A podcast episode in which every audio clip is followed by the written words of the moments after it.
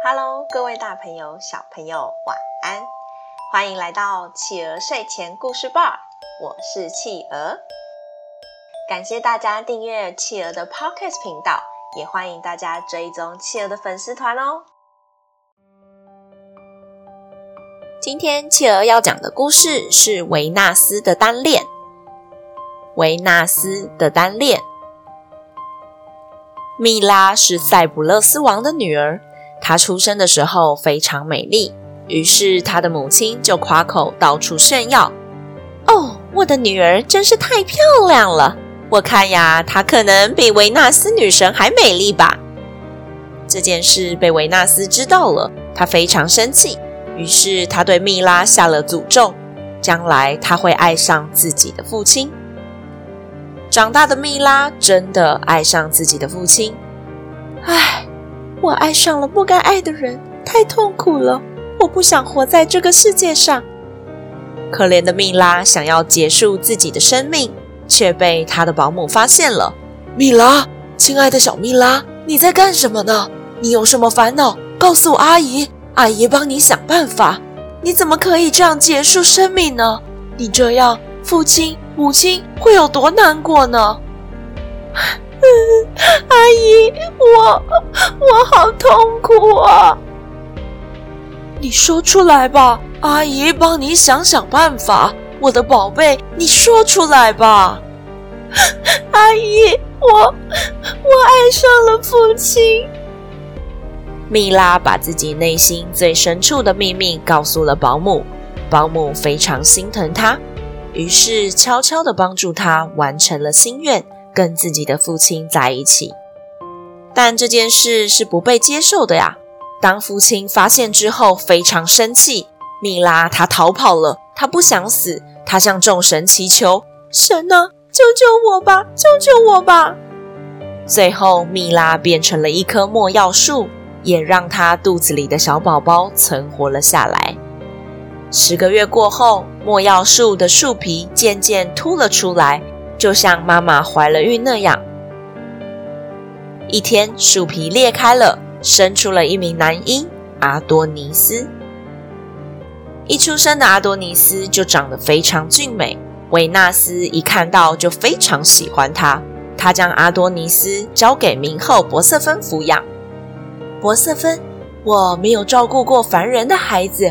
麻烦你帮我照顾这孩子，等他长大之后，我会将他接回去。谢谢你了。只是万万没想到，长大之后的阿多尼斯让众人爱不释手，就连博瑟芬也舍不得将他还给维纳斯。两个女神吵得不可开交，最后宙斯下令：“你们两个不要再吵了，以后就让阿多尼斯轮流陪你们好了。春天、夏天。”阿多尼斯，你就去陪维纳斯；冬天和秋天就陪博瑟芬。就这样，别吵了。维纳斯他疯狂喜爱阿多尼斯，可是阿多尼斯只爱狩猎，根本不喜欢这个世界上最美丽的女神维纳斯。阿多尼斯，我太喜欢你了，我们在一起吧。哦，维纳斯，我一点都不喜欢你，你不要再烦我了。阿多尼斯，我陪着你打猎吧，我不烦你。唉，随你吧，管不了你。维纳斯从来没有这么认真追求一个人呢。他对自己说：“我只要对他认真，他一定会感动的。千万不要在意他现在的冷漠。加油吧，维纳斯！”只是没有想到，时间过了许久，阿多尼斯仍然对他不理不睬。维纳斯非常失落。唉，怎么会这样呢？我那么美，难道他看不到吗？怎么会对我无动于衷呢？算了，没关系，我默默地陪在他身边，就觉得很幸福了。于是维纳斯连奥林巴斯山都待不住了，他几乎天天黏在阿多尼斯身边。一次，维纳斯感觉到阿多尼斯会遇到危险，他连忙劝道：“你今天就不要去打猎了吧。”我感觉你会遇到危险，哈！你真是好笑，一点危险有什么好害怕的呢？我出去打猎了，你今天就别跟了，我去去就回来。就这样，阿多尼斯一去不回。他遇到了一群野猪，野猪受到惊吓而发狂，愤而攻击起阿多尼斯，坚硬的獠牙刺进了阿多尼斯的身体里。远远的维纳斯听见了阿多尼斯的叫喊，他连忙冲了过来，可惜来不及了。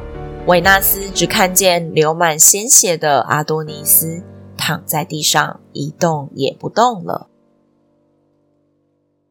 好啦，宝贝们，今天我们的故事就说到这里结束喽。宝贝们喜欢今天的故事吗？